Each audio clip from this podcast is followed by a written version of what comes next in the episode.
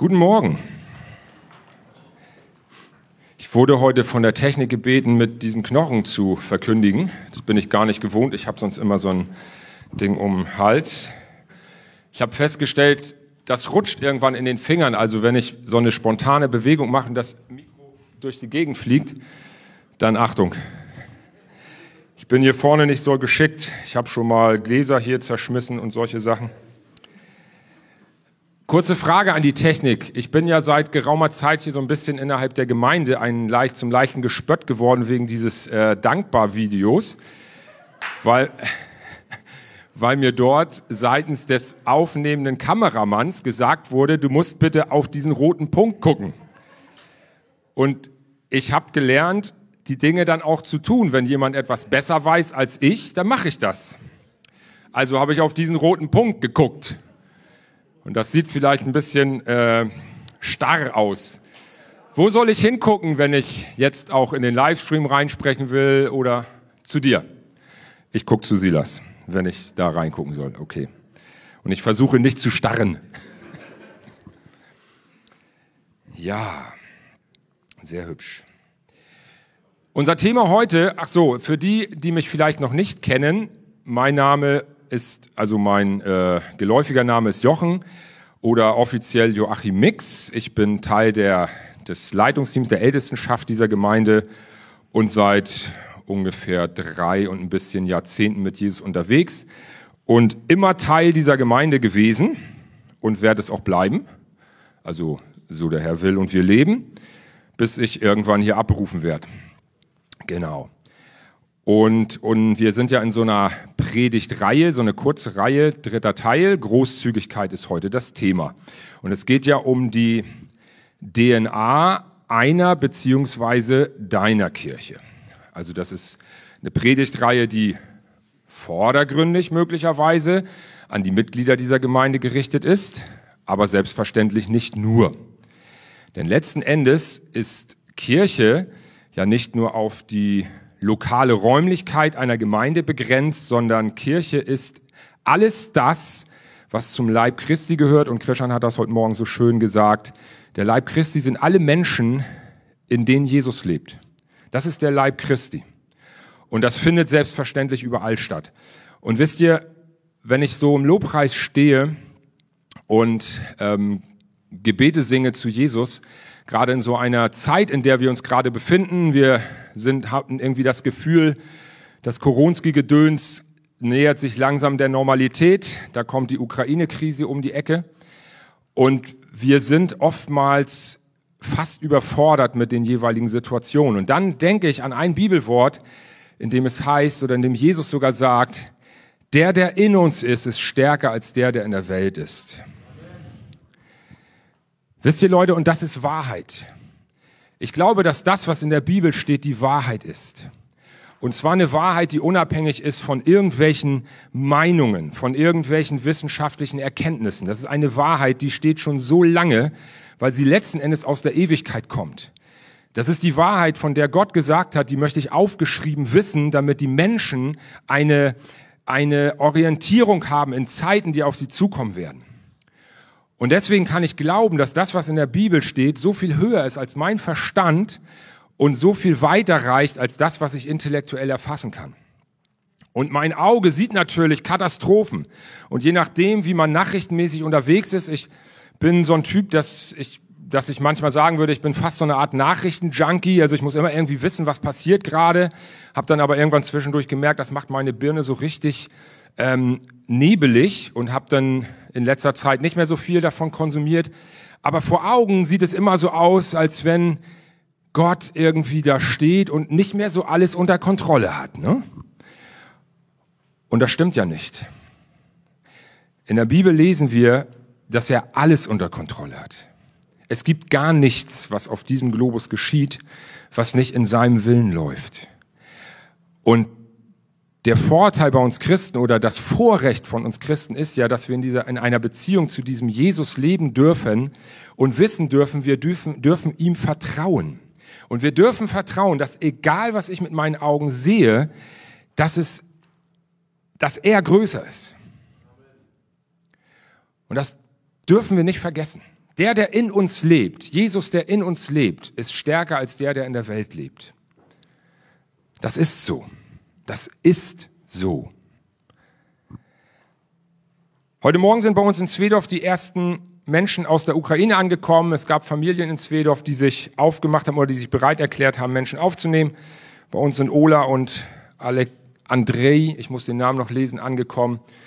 Und dann wird man das, wird, werde ich das erste Mal so richtig berührt mit dieser Ukraine-Krise. Man kommt in direkten Kontakt damit und stellt fest, wieder mal stelle ich fest, wie gut es mir geht und wie privilegiert ich bin, in diesem Land zu leben indem ich alles habe und weit, weit, weit mehr darüber hinaus als das, was ich zum Leben brauche. Genau. Aber das ist nicht das Thema heute. Das Thema heute ist Großzügigkeit und ähm, ein Teilchen unserer DNA, ein Teilchen der DNA der Elim, ein sogenanntes Nukleotid, so heißen nämlich die Einzelteilchen der DNA. Ich habe das nachgelesen damit ich euch nichts Falsches erzähle, ist Großzügigkeit. Und ich glaube, dass es ähm, für viele von uns, die schon lange in dieser Gemeinde sind, sind viele Dinge, die in dieser Gemeinde, in unserer Gemeinde stattfinden, Normalität und manchmal werden sie dadurch zur Selbstverständlichkeit. Aber das, dem ist nicht so. Die Großzügigkeit, die ich seitdem ich in dieser Gemeinde bin, hier erlebe, die ist nicht selbstverständlich. Sie ist für uns relativ normal und das ist gut so, dass sie normal ist. Dass sie Alltag ist, dass wir vom Alltagsverständnis her großzügig sind und großzügig miteinander umgehen, aber selbstverständlich sollte sie nicht sein. Warum ist das so? Warum ist die Elim eine großzügige Gemeinde? Einige von euch kennen die drei Fragezeichen. In jeder drei Fragezeichen Folge wird irgendwann die Visitenkarte übergeben. Und in jeder meiner Predigten muss einmal der Satz kommen, es geht um Jesus. Und die Antwort nämlich auf die Frage, warum die Elim eine großzügige Gemeinde ist, steht genau in diesen vier Worten. Und die ist die Antwort ist letzten Endes so einfach und doch so umfassend, weil es um Jesus geht. Es geht in dieser Gemeinde um Jesus. Es geht nicht um uns. Es geht nicht darum, dass wir uns in irgendeiner Form darstellen wollen oder profilieren wollen, sondern unser Anliegen ist, dass Menschen, die noch nichts von Jesus wissen und noch nicht Jesus in ihrem Herzen tragen, durch das, was wir tun, Jesus entdecken dürfen und in eine Beziehung mit ihm hineinfinden dürfen. Das ist unser Anliegen. Warum? weil es das Anliegen von Jesus ist. Das ist sein Hauptanliegen. Jesus ist ja nicht auf die Erde gekommen und hat seine Göttlichkeit verlassen, weil er meint, oh, ist ein cooler Ort zum Urlaub machen oder so. Und die Erde ist irgendwie so schön und da möchte ich mal hin. Sondern er ist gekommen, weil er festgestellt hat, die Menschen sind ohne ihn verloren. Und Verlorenheit bedeutet nicht zwingend diese dieser Ewigkeitsgedanke der Hölle, sondern Verlorenheit beginnt schon hier und jetzt, wenn ich nicht mit Jesus unterwegs bin, weil hier drin in meinem Herzelein dann Situationen entstehen, in denen ich die drei wesentlichsten Fragen meines Lebens nicht beantwortet habe. Nämlich, woher komme ich, wohin gehe ich und wozu bin ich hier? Und Jesus beantwortet diese Fragen in unserem Leben, indem er uns sagt, wir kommen von Gott und wir gehen irgendwann zu ihm und wir sind hier wegen ihm. Und wenn wir hier schon Glauben finden können und mit ihm unterwegs sind, dann dürfen wir hineinfinden in die Berufung, die er für dein und mein Leben hat. Kein Mensch auf dieser Erde geht ohne Plan Gottes in seinem Leben. Für jeden Menschen, der auf dieser Erde lebt, hat Jesus einen Plan. Faszinierend. Ne? Allerdings ist es so, dass wenn Menschen nicht in der Beziehung zu Jesus leben, dann fällt es schwer, diesen Plan zu entdecken. Und dann laufen wir letzten Endes, wie auch immer, über diese Erde und verpassen die Lebensqualität, die Jesus in unserem Leben etablieren möchte. Mich stört das nicht, wenn sie redet. Ich finde das gut. Du darfst gern mit dir drin bleiben. Du darfst gern hier bleiben. Mich stört das nicht. Alles gut. Die Bibel sagt, aus dem Mund von Kindern und Säuglingen bereite ich mir ein Lob. Ich weiß nicht, was sie redet. Ich kann sie ja nicht verstehen. Sie redet ja noch nicht meine Sprache, aber Jesus versteht ihre Sprache. Wir sind großzügig in dieser Gemeinde. Warum? Weil Gott großzügig ist. Weil Gott so großzügig ist. Und für mich sind diese beiden Dinge, sind zwei Dinge untrennbar miteinander verbunden. Und zwar Großzügigkeit und Gnade. Ich möchte dazu eine Bibelstelle zu Beginn lesen, die steht in Matthäus 18, das sind die Verse 12 bis 14. Was meint ihr? Wenn ein Mensch 100 Schafe hätte und eins von ihnen sich verirrte, lässt er nicht die 99 auf den Bergen und geht hin und sucht das Irrende? Und wenn es geschieht, dass er es findet, wahrlich, ich sage euch, er freut sich mehr über dieses als über die 99, die nicht verirrt sind. So ist es nicht der Wille des Vaters, eures Vaters, der in den Himmeln ist, dass eines dieser Kleinen verloren gehe. Und im Psalm 145, Vers 8 lesen wir, gnädig und barmherzig ist der Herr, langsam zum Zorn und groß an Gnade. Was hat dieses Gleichnis von dem verirrten Schaf mit Großzügigkeit zu tun? Ich glaube eine ganze Menge. Wir lesen in diesem Gleichnis von zwei interessanten Phänomenen. Und das hat was mit unserer Gemeinde zu tun. Es gab einen Moment, dass der Vater 99 Schafe, die versorgt, als versorgt galten, alleine gelassen hat. Ist das nicht der Hammer? Also wenn du schon länger mit Jesus unterwegs bist und dich sicher weißt in ihm, dann sei nicht besorgt oder betrübt, wenn du vielleicht das Gefühl hast, dass Jesus sich von dir entfernt hat. Also er kann sich nicht von dir wirklich entfernen, weil er ja in uns lebt. Aber es könnte sein, dass du Momente in deinem Leben hast, wo du nicht so genau weißt, höre ich gerade seine Stimme, ist das gerade richtig, was ich mache? Welchen Weg soll ich gehen? Was soll ich tun? Sei entspannt, denn wenn du eins von diesen 99 Schafen bist, weiß der Herr dich sicher. Und er traut dir zu, dass du mal eine Zeit lang ohne ständige, hm, wie soll ich sagen, ständige Bevormundung sein kannst oder ständige Anweisung sein kannst. Er lässt dich alleine. Warum? Weil er schon immer auf der Suche ist nach denen, die sich verirrt haben, die also irgendwo rumlaufen und nicht wissen, in welche Richtung geht es weiter.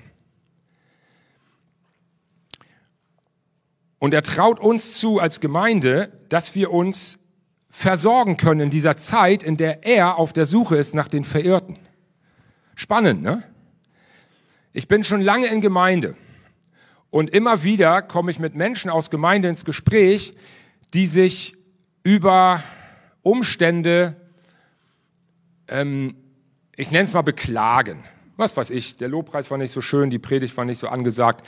Äh, manchmal fühle ich mich nicht richtig wahrgenommen in der Gemeinde, heute hat man mich nicht begrüßt. Das sind immer Einzelfälle, ne? also versteht mich nicht falsch. Das ist nicht was, was sich durch unsere Gemeinde zieht.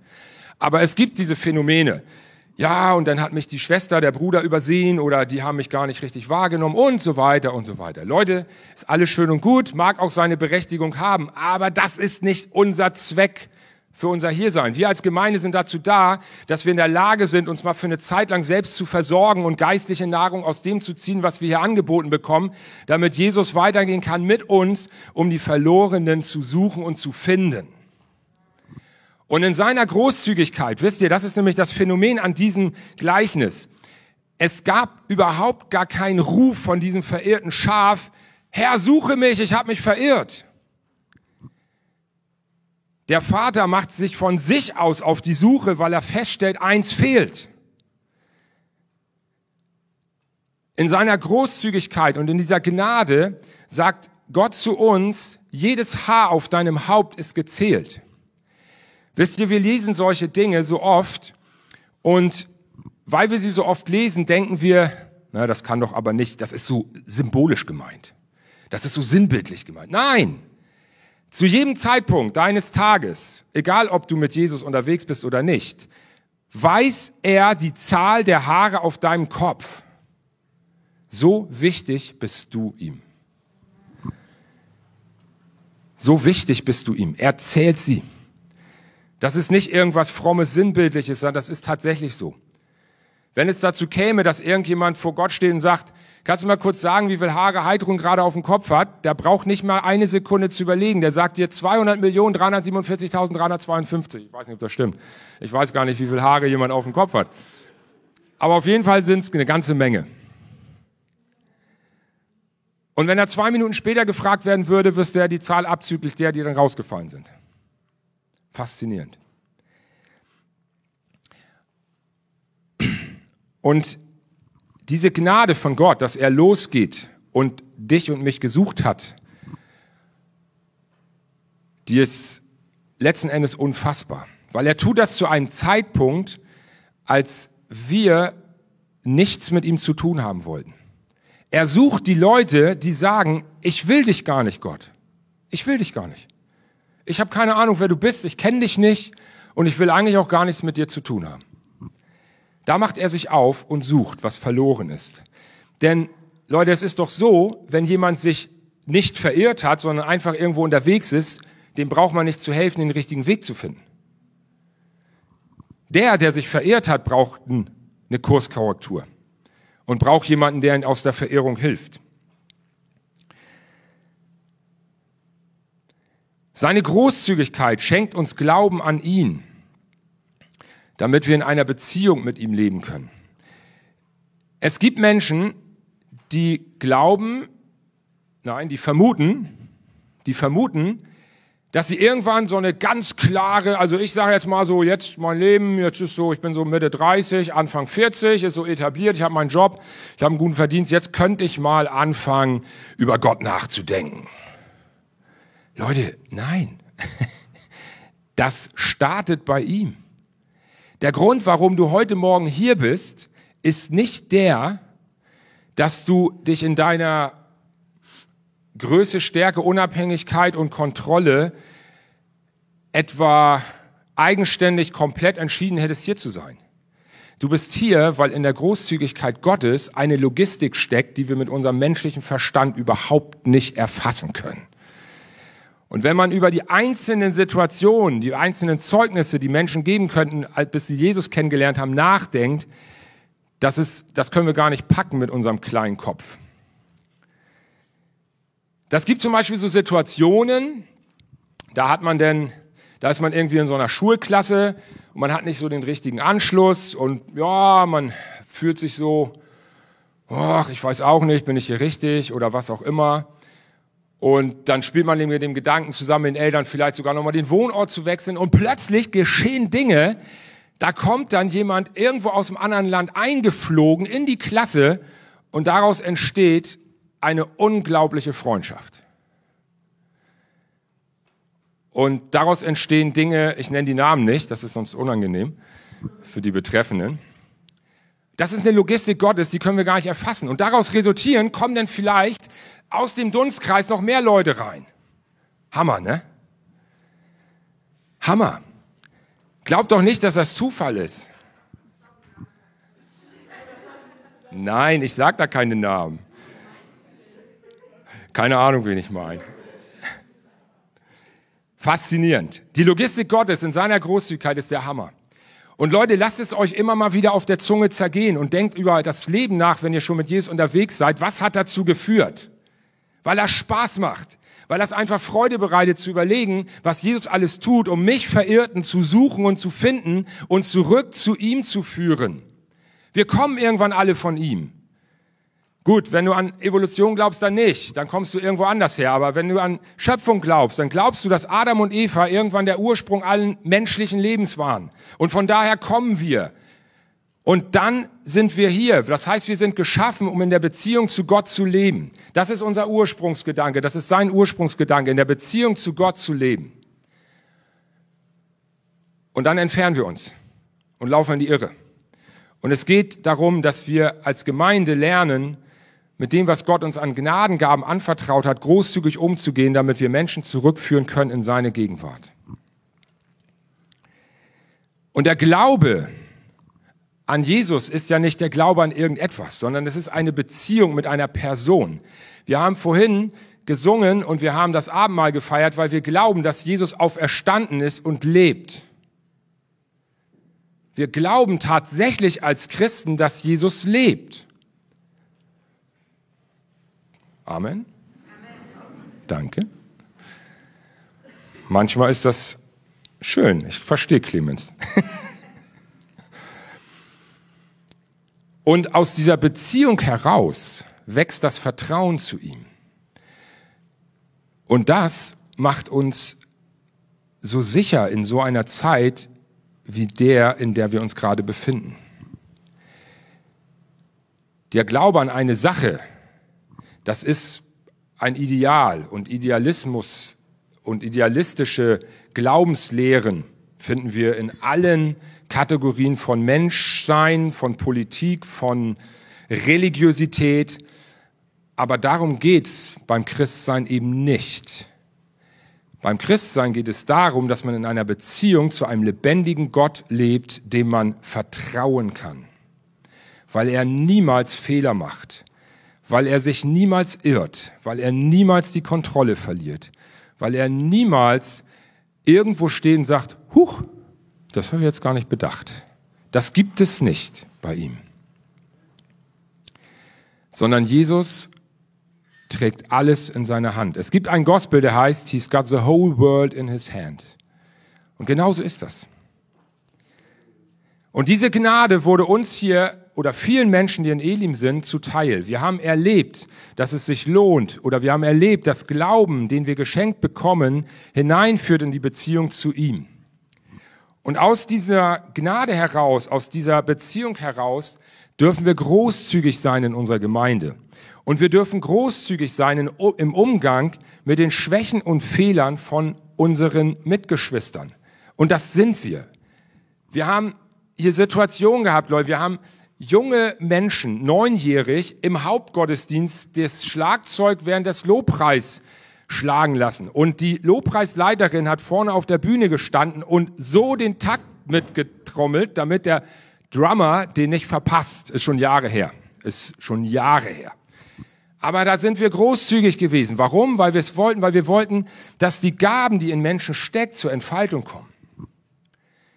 Wir gehen großzügig damit um, wenn jemand uns vielleicht übersieht, wenn wir uns morgens begrüßen.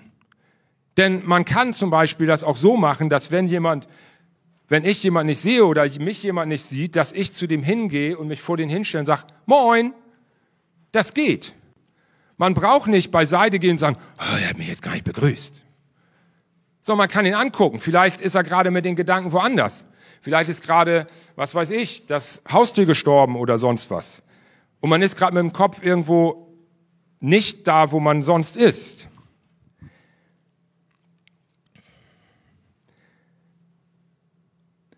Wir sind großzügig, weil wir uns, weil uns bewusst ist, wie abhängig wir täglich von der Gnade und Großzügigkeit Gottes sind. Und deswegen wissen wir in Elim, dass wir uns selber gar nicht so wichtig nehmen brauchen.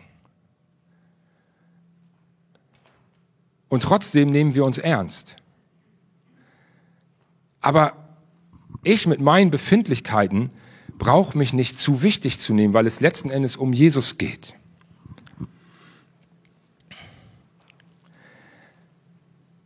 Weitere Aspekte von Großzügigkeit und Gnade ist, dass es Wesensmerkmale des Vaters im Himmel sind.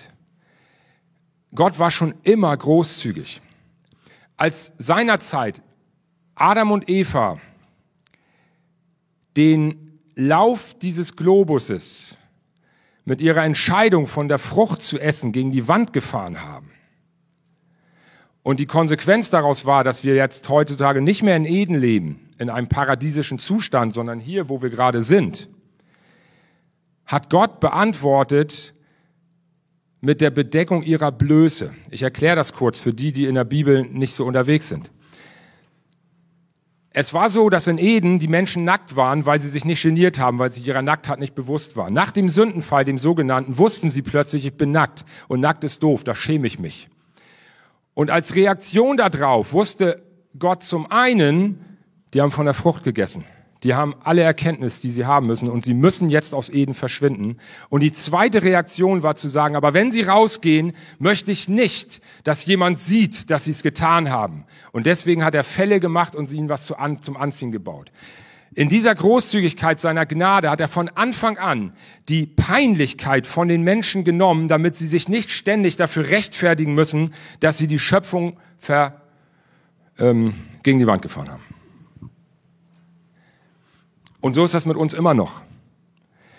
Wir, wir sind so abhängig von seiner Gnade und davon, dass er nicht täglich unsere Blöße aufdeckt und sie verdeckt. Und das kennen wir von uns untereinander. Und das machen wir auch nicht. Wir machen es nicht, weil es nicht uns, zu unserer DNA gehört.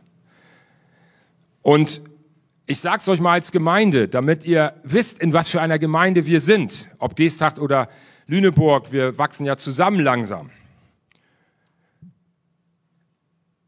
Ein Kennzeichen oder eine Rückmeldung, die wir in den letzten Jahren immer wieder bekommen haben von Menschen, die von außen in unsere Gemeinde kamen, und das waren teilweise Gemeindeberater und so weiter, war die, dass sie seltenst in Gemeinden so ein hohes Maß an Wertschätzung erlebt haben, wenn sie mit Leuten zusammen waren und über Gemeinde gesprochen haben.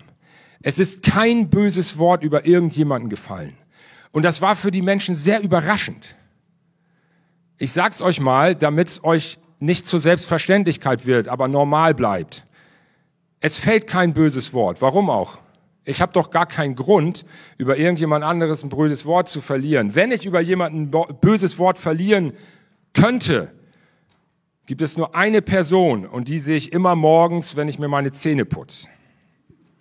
Die guckt mir nämlich aus dem Spiegel entgegen. Und das ist der einzige Mensch, über den ich in irgendeiner Form ein Urteil fällen dürfte oder den ich zu beurteilen habe. Kein anderer. Die Großzügigkeit und Gnade, die wir vom Vater empfangen, die ist nicht billig. Und dennoch kostet sie uns als Menschen fast nichts. Sie kostet lediglich die Entscheidung, dem Angebot von Jesus, auf das Angebot von Jesus Ja zu sagen. Jesus macht dir heute Morgen ein Angebot, was lebensverändernd ist. Auch ein Kennzeichen von Großzügigkeit Gottes und der Gnade, die wir erlebt haben. Jesus macht dir heute Morgen ein Angebot, was lebensverändernd ist. Heute Morgen sagt er zu dir, du, wenn du nicht in der Beziehung mit mir lebst, kannst du es heute Morgen ändern. Ich bin genau ein Gebet weit weg. Wenn wir gleich gemeinsam in den zweiten Teil des Lobpreises gehen, die Lobpreiser dürfen gerne schon kommen. Dann möchte ich dir sagen, dass Jesus dir heute Morgen ein Angebot macht. Wenn du in deinem Herzen noch nicht weißt, dass Jesus in dir lebt und dass du in einer Beziehung zu ihm lebst und das gerne möchtest, dann möchte ich dich ganz positiv herausfordern, dass du ihm heute Morgen eine Antwort darauf gibst und ihm sagst im Gebet, ich möchte dir mein Leben geben, weil ich möchte, was, ich möchte dieses Leben haben, was du mir anbietest, nämlich dieses Leben, das in seinem Frieden so viel höher ist als mein Verstehen. Und ein Angebot, was Jesus dir da drin macht, steht in Philippa 4, Vers 7. Da heißt es, seid um nichts besorgt, sondern in allem sollen durch Gebet und Flehen mit Danksagung eure Anliegen vor Gott kund werden und der Friede Gottes, der allen Verstand übersteigt, wird eure Herzen und eure Gedanken bewahren in Christus Jesus. Wenn du auf das Angebot von Jesus heute Morgen eingehen kannst, weil du Glauben findest in deinem Herzen, dann sagt der Gott der Bibel dir zu, dass du mit, mit deinen Anliegen zu ihm kommen kannst und dass du darüber nicht besorgt sein brauchst. Und er sagt dir zu, es wird ein Frieden in dein Herz hineinkommen, der höher ist als dein Verstand. Und weil er höher ist als mein Verstand, kann ich ihn den auch nicht erklären. Ich kann euch diesen Frieden nicht erklären, aber ich kann euch sagen, dass der da drin ist, dass der in mir ist und dass ich keine Angst habe und dass ich auch keine Angst haben brauche.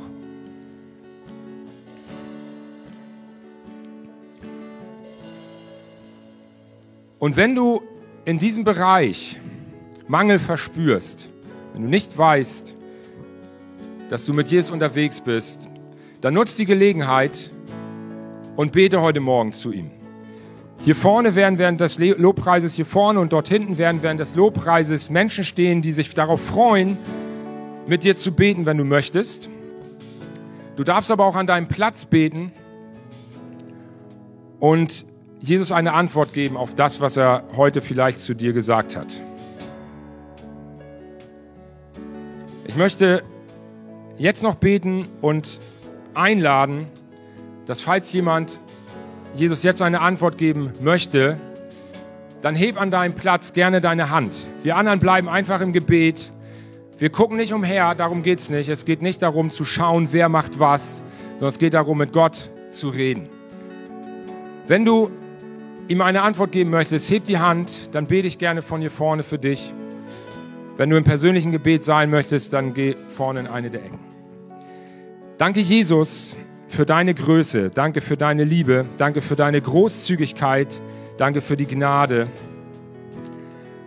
Und ich möchte jetzt bitten, Jesus, dass du in Menschenherzen hineinsprichst und dass du jetzt eine Erneuerung stattfinden lässt, dass du jetzt eine Wiedergeburt stattfinden lässt und dass Menschen jetzt Glauben finden in sich. Und dass sie eine Antwort auf die Frage von dir geben möchten. Und falls jemand hier ist, dann bitte ich dich, wenn du eine Antwort geben möchtest, dass du kurz deine Hand hebst. Danke. Danke, Jesus, für die Menschen, die dir gerade ein Signal gegeben haben und dir gesagt haben, Jesus, ich möchte entweder einen Neuanfang machen oder ich möchte mich dir hingeben, ich möchte dir mein Leben geben. Ich möchte beten, Herr, dass du hineinschaust in das Herz der Menschen, die sich gemeldet haben und dass du ihnen begegnest in deiner Größe und mit deinem Frieden, Jesus, der so viel höher ist als unser Verstand.